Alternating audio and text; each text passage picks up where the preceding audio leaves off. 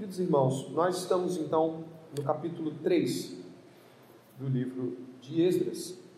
Livro este que provavelmente era um livro só junto com o livro de Neemias. E nós vamos estar no capítulo 3 vendo um dos cenários mais bonitos do livro. E no final do capítulo 3, um dos cenários mais tristes do livro. O capítulo 3 tem essas duas dimensões. Ele tem um aspecto belíssimo e, ao fim, como nós vamos ver, algo triste, que até os profetas têm que chamar atenção pelo que aconteceu. A condição de 70 anos de exílio trouxe ao povo de Israel uma séria situação de mistura com a cultura babilônica. Você imagina que pessoas nasceram e morreram sem ter nunca visto a terra de Jerusalém, de Israel. Alguns jovens podem ter, alguns homens, mulheres podem ter morrido aos 40, 50 anos, terem nascido lá mesmo. Nunca viram o templo, nunca viram sacrifícios. Estavam lá e lá conheciam a cultura que aquilo proporcionava. A gente lembra da história de Daniel, por exemplo, que teve que lutar bastante para não se contaminar com as iguarias dedicadas aos deuses pagãos. A gente lembra dos amigos dele sendo lançados, né, diante daquela situação de fornalha, ou mesmo Esther, que é um tempo bem próximo a esse aqui que a gente está estudando. Alguns capítulos depois a gente pode estar falando de Esther e como Esther teve que lidar com situações extremamente difíceis para o povo de Israel. Você lembra dessas situações e pode um pouco, ao menos um pouco, tatear como era difícil ser crente na Babilônia. Ser crente na Babilônia trouxe perdas, perdas de fé, perdas de compreensão doutrinária. Eles esqueceram muitos mandamentos. Não era tão fácil ter os rolos da, os rolos bíblicos dos profetas em mãos. É lá também que começa a surgir as sinagogas, que eram pequenos núcleos de orientação e doutrinação, todos ainda no cativeiro. Deus ordena de que eles não parassem a vida, mas é inevitável que as coisas se percam em algum nível. Para você ter uma ideia, foi nessa época também que o povo deixou mais fluentemente de falar o hebraico e assumiu a língua siríaca, chamada aramaico. Você já deve ter ouvido falar ele acabou carregando essa herança de aramaico até os tempos de Jesus. O aramaico, ele é uma língua semítica, assim como o hebraico. Mas quando você muda de língua, você sabe, você que estuda língua ou já deve ter visto as mudanças na tradução de uma coisa para outra, se perde essências importantes, linguísticas, culturais que traziam muito mais vida muito mais cor ao que se entendia. Então, o próprio livro que você está lendo aqui, o livro de Esdras, ele tem porções em aramaico e porções em hebraico. Isso indica que muita coisa havia se perdido nessa jornada. É claro que nós não podemos esquecer que quem jogou eles lá, e eu vou usar essa expressão, jogou com toda a justiça, foi Deus. Foi Deus que abateu o povo, lançando eles no cativeiro babilônico através das mãos de Nabucodonosor II, que a gente conhece como Nabucodonosor. Seu pai também tinha esse nome. Lá eles tiveram é, dias difíceis e alguns salmos de peregrinação e alguns salmos de dor são escritos lembrando do pó das pedras de Sião. Então nós não podemos negar que eram tempos difíceis, mas de que Deus havia os colocado lá. Daí eu queria pensar com você que nós também passamos tempos difíceis.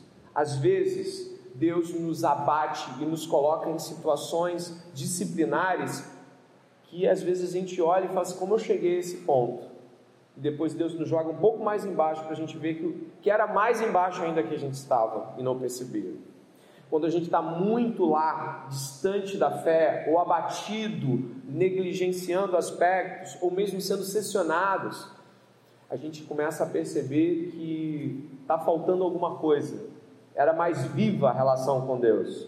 Alguns vão perceber isso, talvez não no ato disciplinar de Deus, mas no próprio pecado de ter dado muito tempo para o trabalho, ter ficado completamente distante da congregação, da relação com Deus, da oração. E aí, como é que faz para retornar? É difícil, né? Imagine também que pessoas que talvez tenham se mudado para um lugar sem ter calculado se tinha uma igreja ou não, porque infelizmente essa é a prática de muitas pessoas. Eu vou me mudar, que Deus arrume uma igreja.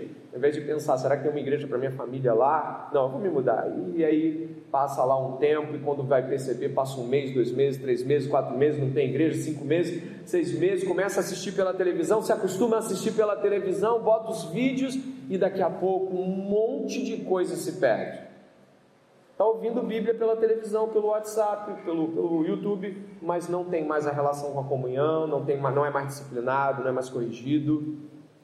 O que eu quero dizer aqui, antes de entrar nos pontos deste sermão, desculpe, desse estudo, mais voltado mesmo para o estudo, é de que quando chegamos a um ponto onde não temos mais muitas coisas que havia na relação com Deus, quando estamos muito destruídos, é até difícil de saber como é que você começa de novo.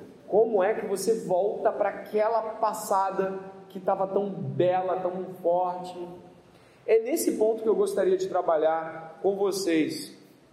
Eu até tinha passado um tema para a irmã Pamela Firmo e depois eu mudei porque eu percebi que a compreensão textual havia se tornado outra para mim também, ainda que aquele, aquele texto valesse, né? E eu, eu chamei o sermão de Buscando Primeiro o Reino de Deus. Estudo. E eu gostaria de apresentar aqui para vocês alguns pontos que vão ser importantes na compreensão do mesmo. Estão aqui, ó. Do verso 1 ao verso 6, nós vamos trabalhar princípios absolutos. E não, não tem como negá-los, porque se você negar esses princípios, você perde caminhos e passadas da fé. Princípios absolutos para o povo de Deus. Tem algumas divisões ali. E do 7 ao 13, um novo templo. Embora a gente não vá achar muito, muito templo aqui, a, a ideia é apontar para o novo templo. Eu gostaria que você pudesse aos poucos ir percebendo isso. Então, como nós vamos entrar no texto bíblico? Percebendo que os princípios que aqueles homens de Deus aplicaram no retorno à vida com Deus podem e devem ser aplicados em nossas vidas para que a gente saia do, do buraco, saia da lama, da, daquele estado completamente ausente em presença de Deus, ou extremamente é, frágil também.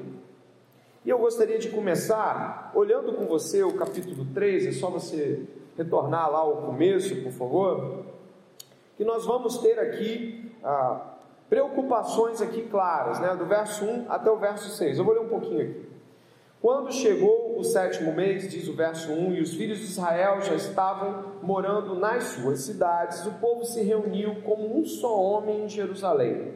Então levantou-se Jesua, filho de Josadac, seus irmãos, sacerdotes, e Zorobabel, filho de Sealtiel, e seus irmãos, e edificaram um altar do Deus de Israel, para oferecerem holocaustos sobre ele, como está escrito na lei de Moisés, homem de Deus. Firmaram o altar sobre ah, as suas bases, e apesar de estarem sob o terror dos povos de outras terras, ofereceram sobre ele holocaustos ao Senhor de manhã e de tarde. O que nós temos aqui, irmãos?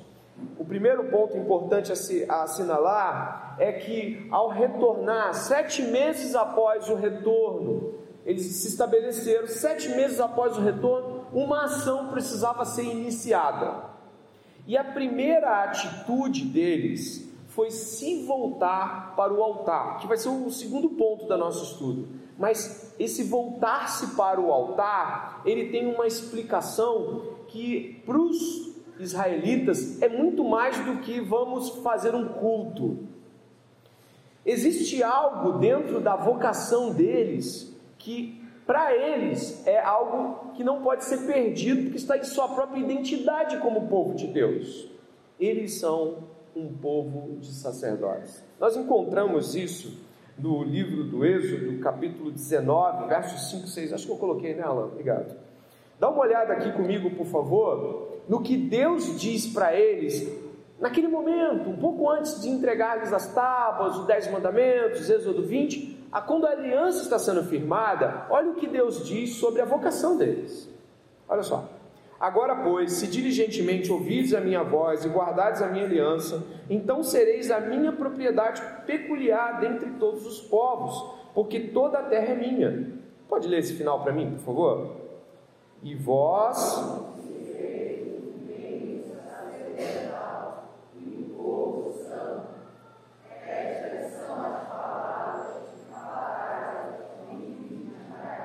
Se vocês guardarem a minha aliança, vocês serão meus. E vocês serão sacerdotes. Um povo, uma nação de sacerdotes.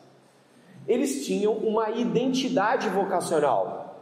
Este povo de Deus poderia perder várias habilidades. Por exemplo, vou te dar um, um exemplo claro. Eles aprenderam a lidar com o comércio na Babilônia. Você já ouviu falar que judeu é bom de comércio? Quem já ouviu falar assim? Judeu é bom de comércio, é comerciante, é negociante. Não era assim. Eles eram é, é, agricultores voltados para o campo. Na Babilônia, sem ser dono de terra nenhuma, eles tiveram que se voltar para o comércio, para o artesanato e para as práticas nesse núcleo financeiro. E aí eles ganharam é, mais essa estrutura que é cara, é importante que você anote para os seus estudos futuros. É daí que vem essa tradição do judeu ser um camarada ligado ao comércio, um bom de grana nesse sentido.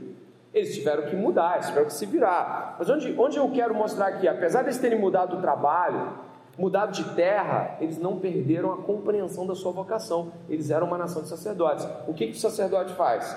Ele adora, ele intercede. A gente já vai ver aqui essa função sacerdotal com mais clareza. Eles não perderam a sua compreensão. A gente está indo para Jerusalém para quê? Para ter terra. A gente está voltando para Jerusalém para quê? Para voltar para a cidade que a gente nasceu? Não. Pode até pensar nisso secundariamente, mas a gente está indo para Jerusalém para exercer a vocação que Deus nos deu de sacerdotes. A gente está indo para Jerusalém para exercer a, aquilo que Deus nos chamou para ser para Ele, que é uma nação santa e de sacerdotes. A questão, talvez, para nós hoje aqui, seria que muitas vezes, quando nós pensamos em termos de mudança, em termos de, como eu falei, uma mudança de, de localidade, por exemplo, ou em termos de relação com as coisas que nós temos que fazer aqui mesmo na nossa igreja local, ou você que é visitante na sua igreja local, é, a gente pensa diferente às vezes, só que as escrituras nos, nos apontam para pensar muito parecido com eles. Você quer ver um exemplo? Olha o que o apóstolo Pedro diz acerca de nossa vocação diante de Deus, nossa chamada, nosso chamado diante de Deus, na primeira epístola de Pedro, capítulo 2, verso 9. Eu também coloquei aqui para te facilitar. Dá uma olhada, por favor. Olha o que Pedro diz acerca dos crentes. Vê se isso parece com aquilo que você leu acerca do povo de Israel. Vocês, porém, são geração eleita, sacerdócio real, nação santa, povo exclusivo de Deus, para anunciar as grandezas daquele que os chamou das trevas para a sua maravilhosa luz. Gente, é a mesma coisa. É a mesma coisa nós somos os, crentes do Novo Testamento também foram chamados, e aí de modo ainda mais universal, eu diria, para serem sacerdotes diante do seu Deus, para proclamarem as grandezas do seu Deus.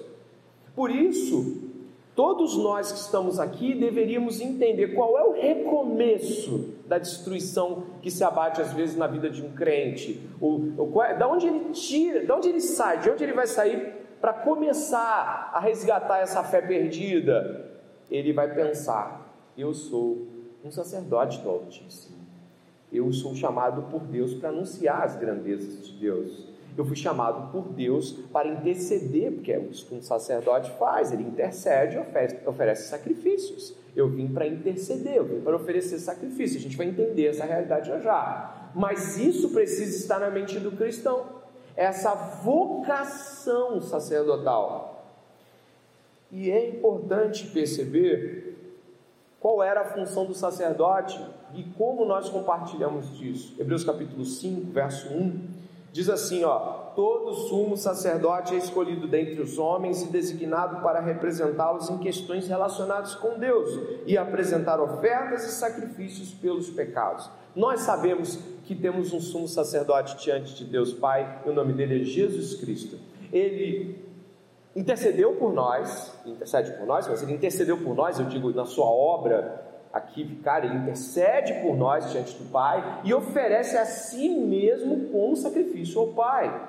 Jesus Cristo então cumpre a vocação de Israel. ele, o Israel de Deus ali representado, ele, ele oferece a si mesmo e intercede por nós. Logo, os cristãos, eles continuam nesta estrada e eles continuam sendo como sacerdotes, do mesmo jeito que Jesus. Nossa oferta de, de vida não é um dinheiro ou alguma coisa que nós temos, embora isso possa ter alguma ligação em dado momento com a sua oferta de ser, mas nós devemos, como Jesus, ofertar quem somos, ofertar nosso corpo. E aí eu apelo para é, Romanos capítulo 12, eu não sei se eu coloquei aqui, eu acho que não, né, Alan? Mas se eu não coloquei, eu acho que você lembra de cabeça, né? O que diz Romanos capítulo 12? Rogo-vos, pois, irmãos, pelas misericórdias de Deus, que apresentei os vossos corpos como sacrifício vivo, santo e agradável a Deus, que é o vosso culto racional. Nós somos chamados para oferecer o nosso corpo em sacrifício a Deus em favor dos outros, em sacrifício a Deus em favor dos demais. Essa é a função sacerdotal.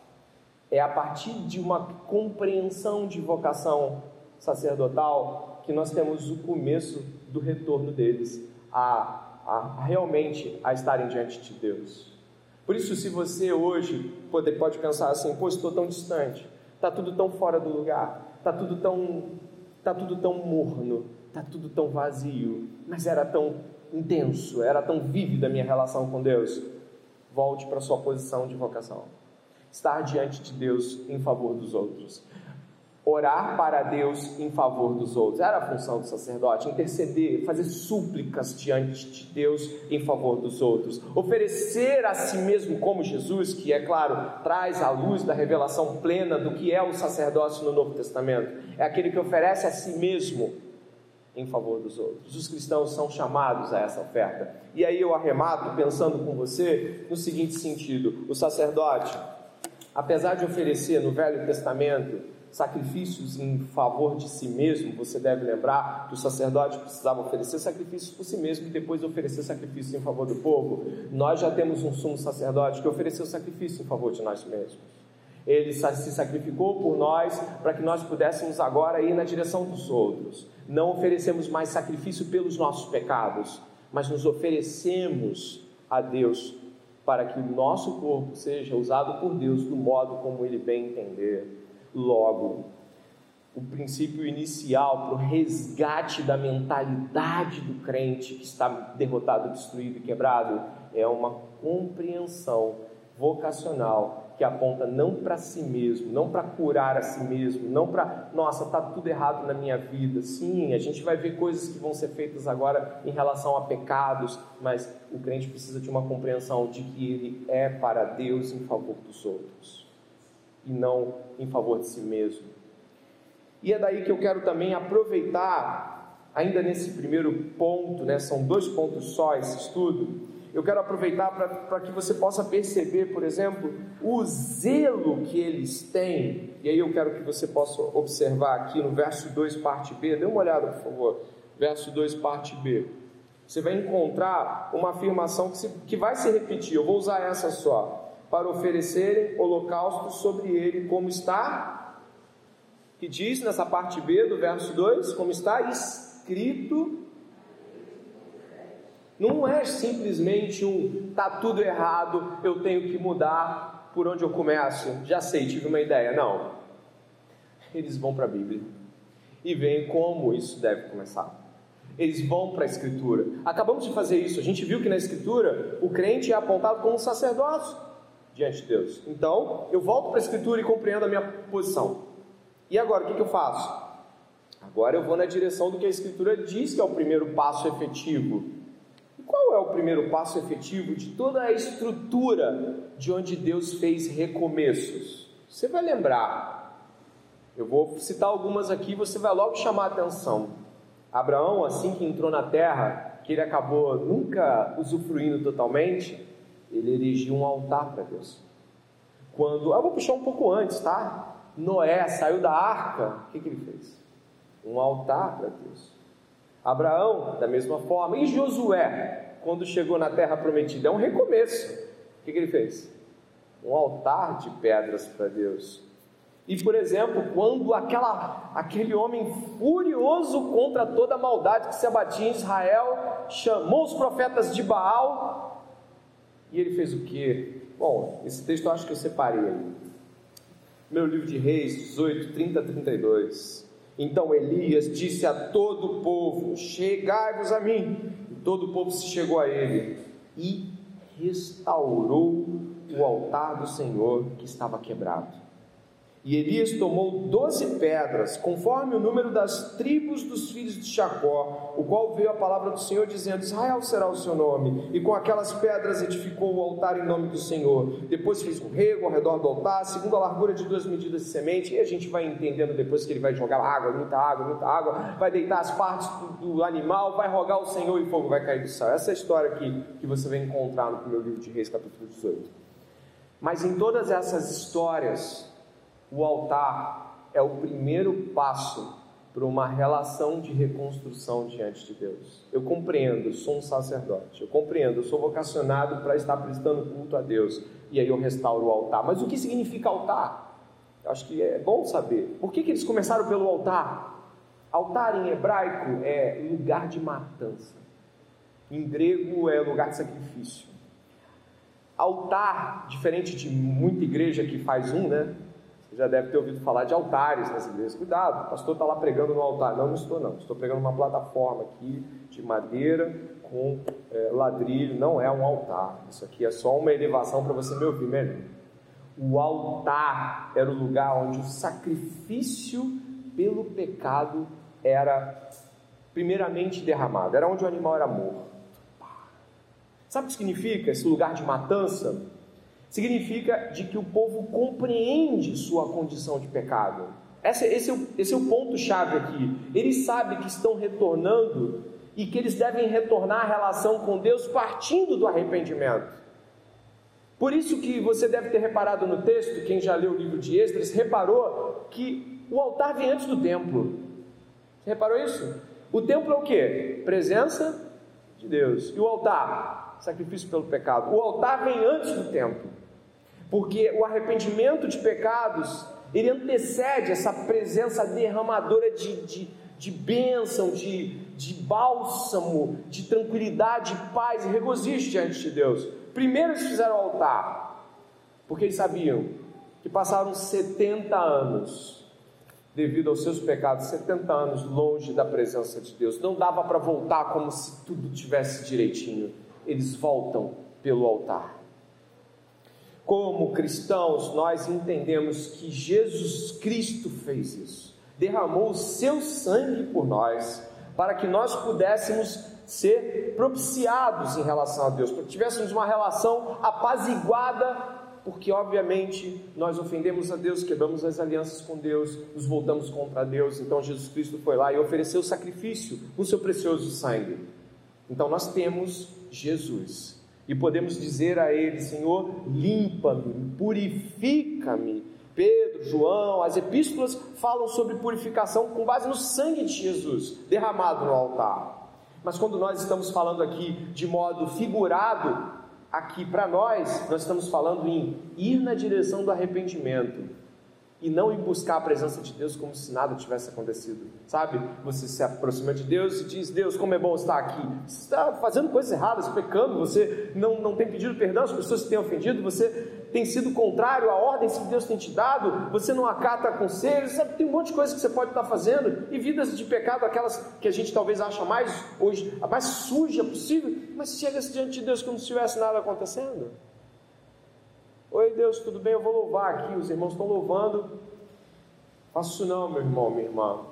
Se aproxime diante de Deus, e diante de Deus como aquele que está diante do altar, ou diante daquele que santifica, que é Jesus Cristo, que nos purifica com seu sangue, e como diz a Epístola de João, se confessar os vossos pecados, ele é fiel e justo para perdoar os pecados e purificar de toda injustiça. Nós precisamos ir na direção do que esses homens fizeram.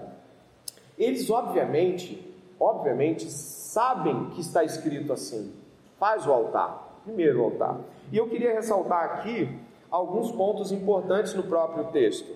Vocês viram a quantidade de holocaustos e sacrifícios que eles fazem? Dê uma olhada, por favor. No verso 3, ó, firmaram o altar sobre as suas bases. E apesar de estarem sob o terror dos povos de outras terras, ofereceram sobre ele holocaustos ao Senhor, de manhã e de tarde Celebraram a festa dos tabernáculos, como está escrito, e ofereceram holocaustos diários, segundo o número ordenado para cada dia. Depois disso, ofereceram holocaustos contínuos e os sacrifícios das festas de lua nova e de todas as festas fixas do Senhor, bem como os sacrifícios dos que traziam ofertas voluntárias ao Senhor, desde o primeiro dia do sétimo mês, começaram a ofertar o holocausto ao Senhor, embora ainda não tivesse sido posto o fundamento do templo do Senhor. Aqui algo importante deve ser relatado para todos nós. Essas festas que aconteciam, então eles fizeram meses, isso não durou um dia só, isso durou semanas, meses eles fizeram festas, como a festa da cabana, onde eles tinham que ficar em pequenas cabanas, relembrando de que eles também estiveram diante do Senhor, como aqueles que dependiam do Senhor e moravam em cabanas no passado. E fizeram a festa, a festa de lua nova. Essa festa é muito interessante. Ela é feita todo mês, primeiro dia do mês. O objetivo dessa festa é de que Deus seja considerado como sustentador. Tanto é que nesse dia da festa de lua nova, ninguém trabalha, ninguém faz nada. É como se você dissesse: Eu espero em ti só que isso era um conflito muito grande, porque eles estavam em um estado um pouco difícil financeiramente. Não trabalhar lhe traria algum prejuízo.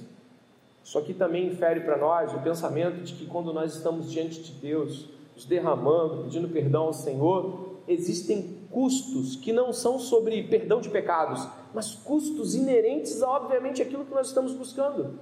O arrependimento de pecados vai cobrar uma nova direção de vida vai ter um valor em termos de perda, valores difíceis às vezes, quando você está em pecado, de ver que, que era justo que Deus recebesse aquilo.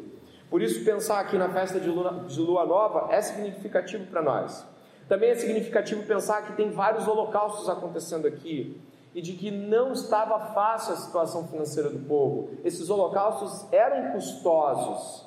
Tanto é que o povo depois vai perder um pouco a passada. Você deve lembrar disso. Malaquias vai reclamar muito da atitude posterior da geração depois de Zorobabel, depois de Êxodo, depois de Neemias. Malaquias, o último profeta, que já, sei lá, uns 100, 80 anos depois, mais ou menos, dessa situação, ele vai falar: vocês estão oferecendo pão podre, vocês estão oferecendo. O que, que é isso? Se vocês oferecessem isso para um governador, ele ia aceitar? Porque o povo perdeu essa perspectiva de oferta aqui. Mas isso aqui eu li até um comentário que chamou a atenção.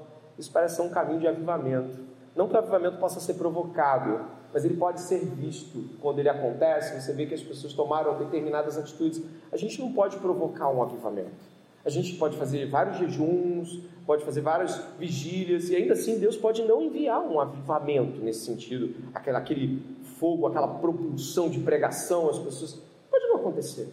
Deus é soberano nisso, em todas as coisas.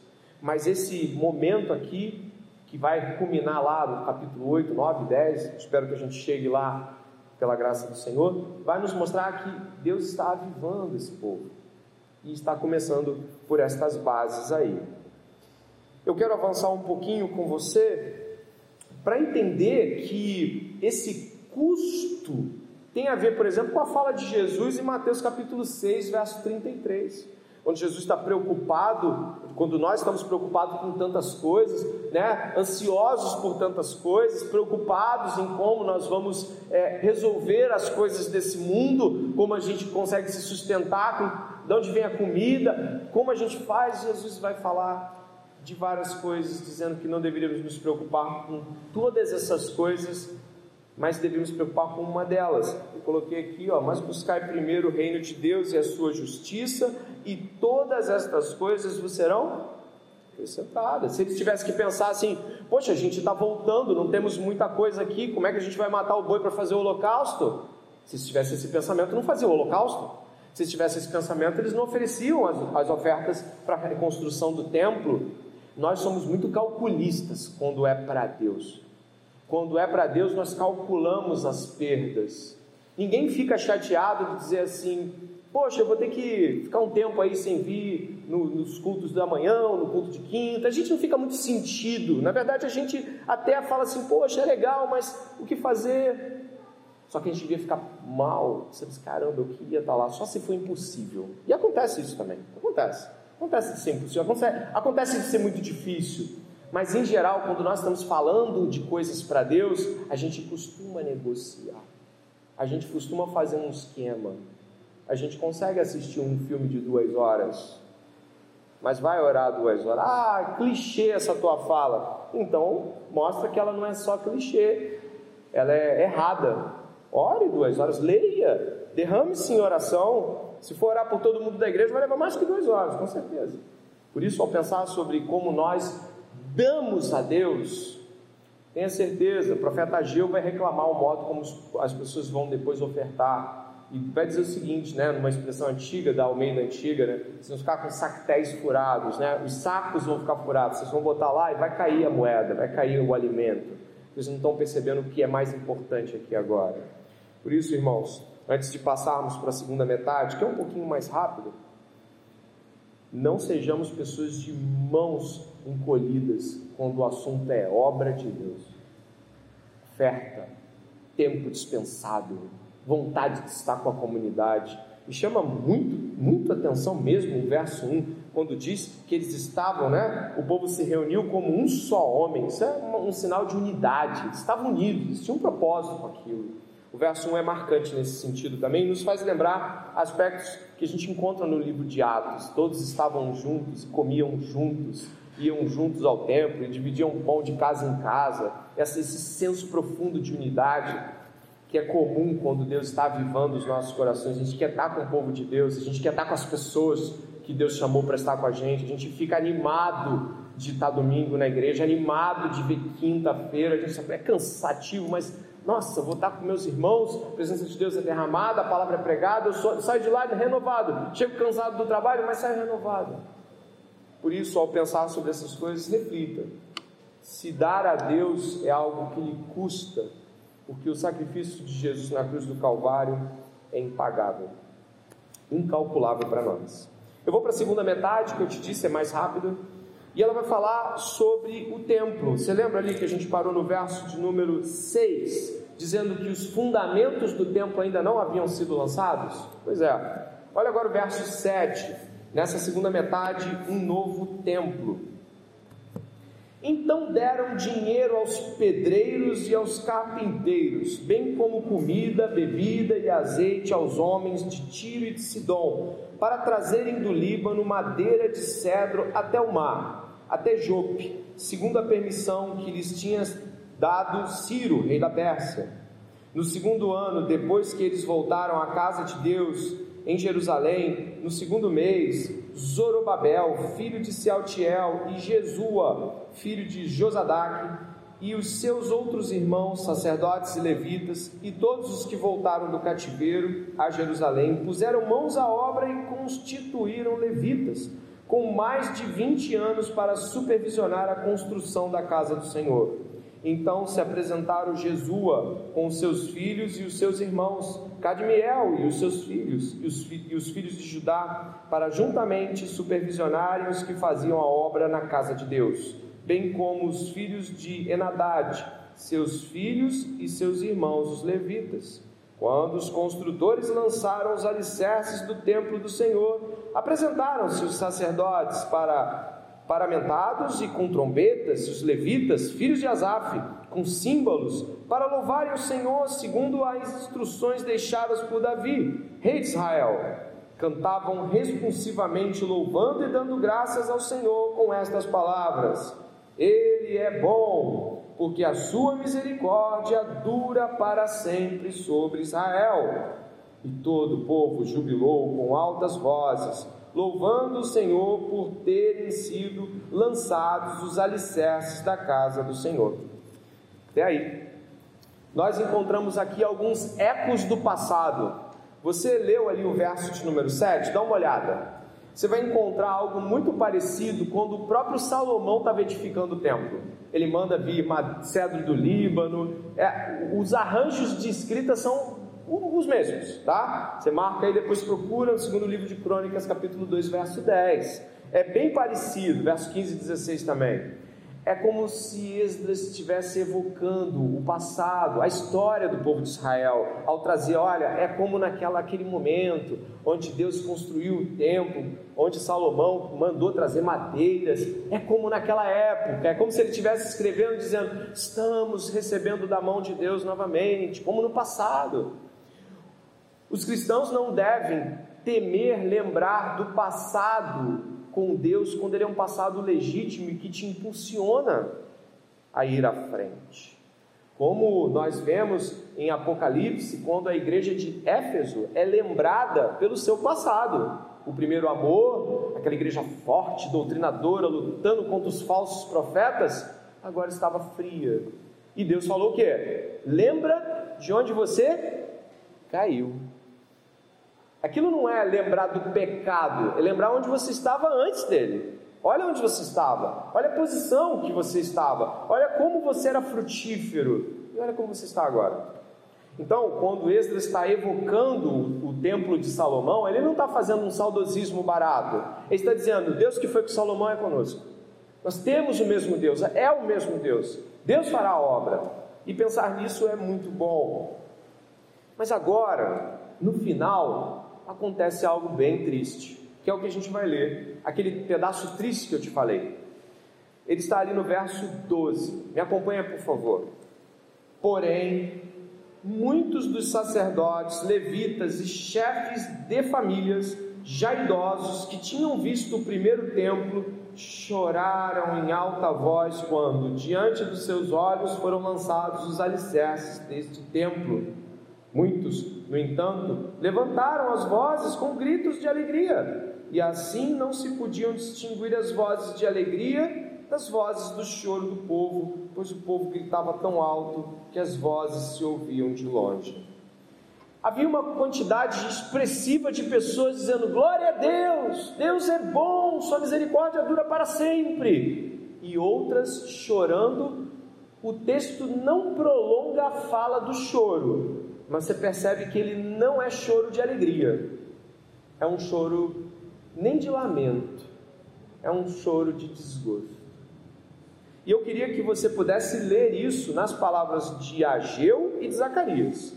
Vá um pouquinho mais à frente, ó, eu estou marcando Esdras aqui, é só você ir mais à frente, lá para o final do Velho Testamento, você vai encontrar o profeta Malaquias, dê uma olhada, aí você vai andar um pouquinho para trás, você vai achar Zacarias e vai achar Ageu. Dê uma olhada porque Ageu fica muito irritado com isso. Ele, ele não admite que isso seja uma realidade para o povo de Deus. Dá uma olhada aí no que o profeta Ageu vai falar desse, desse momento no capítulo 2. Olha o que ele diz no capítulo 2, verso 3. Dá uma olhada ali, ó. Acompanhe, por favor. Livro do profeta Ageu, capítulo 2. Eu vou começar lá do capítulo 2 mesmo, verso 1. No segundo ano do reinado de Dario, no sétimo mês, no vigésimo primeiro dia do mês, a palavra do Senhor veio por meio do profeta Ageu, dizendo: Fale agora a Zorobabel, filho de Salatiel, governador de Judá, e a Josué, filho de Josadac. Os nomes estão um pouquinho diferentes, mas são os mesmos. Jesus ali, né? O sumo sacerdote, os remanescentes do povo, dizendo: quem de vocês que tenha sobrevivido contemplou esse templo na sua primeira glória? E como vocês o veem agora? Por acaso não é como nada aos olhos de vocês? Mas agora o Senhor diz: Seja forte, Zorobabel, seja forte, Josué, filho de Josadac, o sumo sacerdote, e vocês, todo o povo da terra, sejam fortes, diz o Senhor, e trabalhem, porque eu estou com vocês, diz o Senhor dos Exércitos segundo a aliança que fiz com vocês quando saíam do Egito. O meu espírito habita no meio de vocês. Não tenham medo. Olha que forte isso. Ageu está dizendo que eles não devem ouvir aquelas pessoas que estão dizendo: Isso não é nada. Olha esses fundamentos. Eles estão chorando com um misto de decepção, frustração e vergonha como se aqueles fundamentos não representassem nada. E aí Deus usa o profeta Ageu para dizer: não, eles estão recomeçando legitimamente. Pode não ser grande aos teus olhos, mas é grande aos olhos de Deus.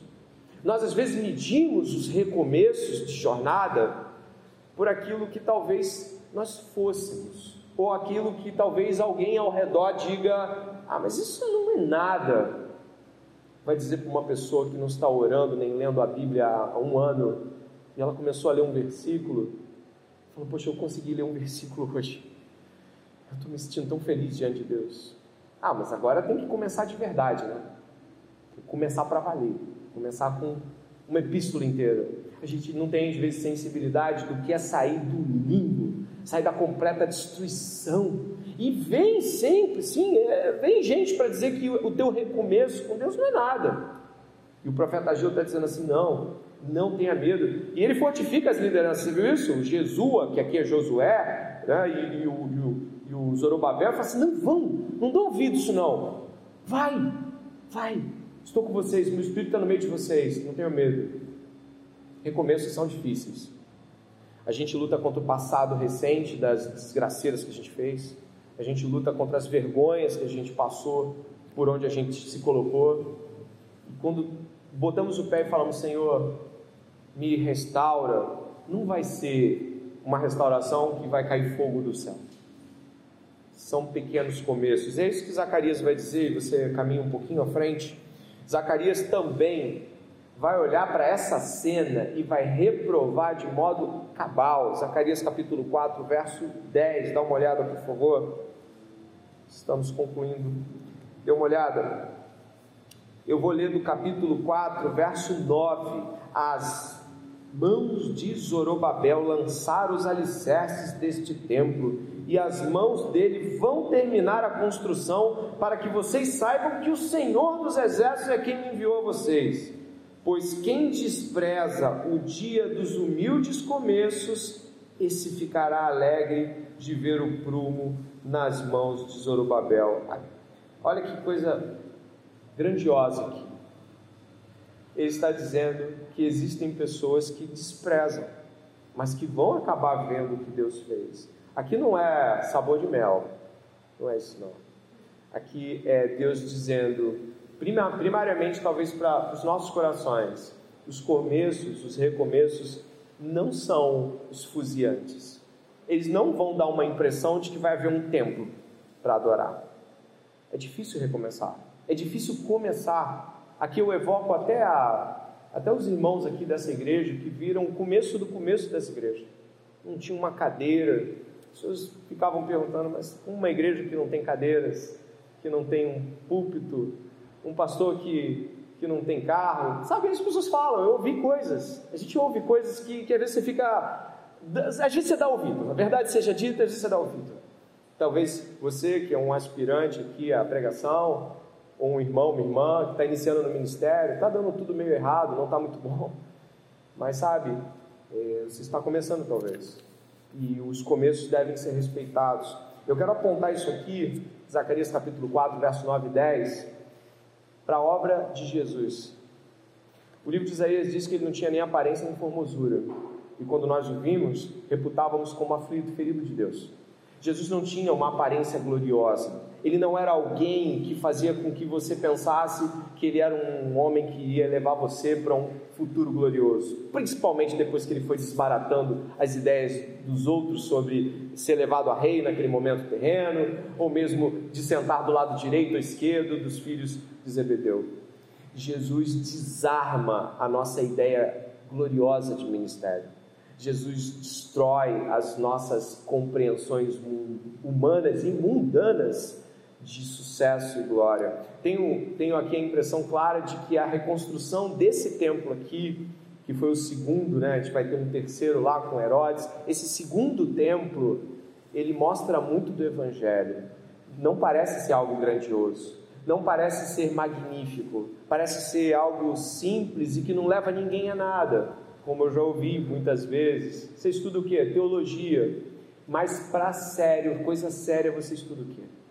É assim que se ouve.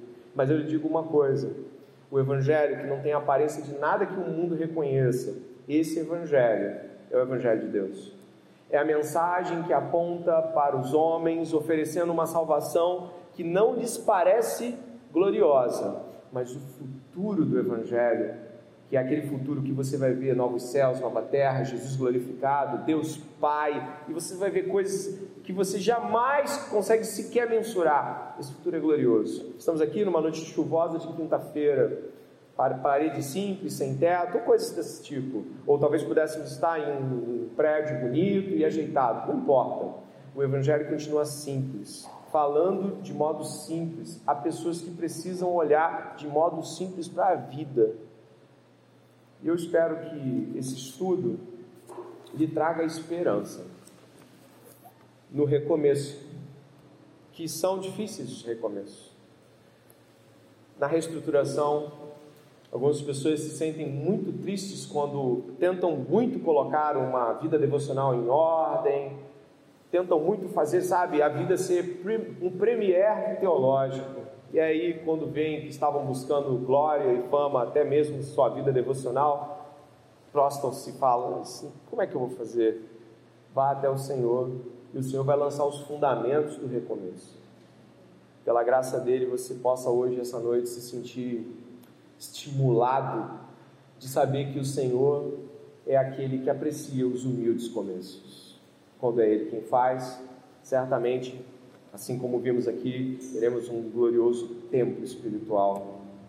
Oremos, por favor, e vamos pedir ao Senhor que tenhamos a mesma compreensão sobre isso.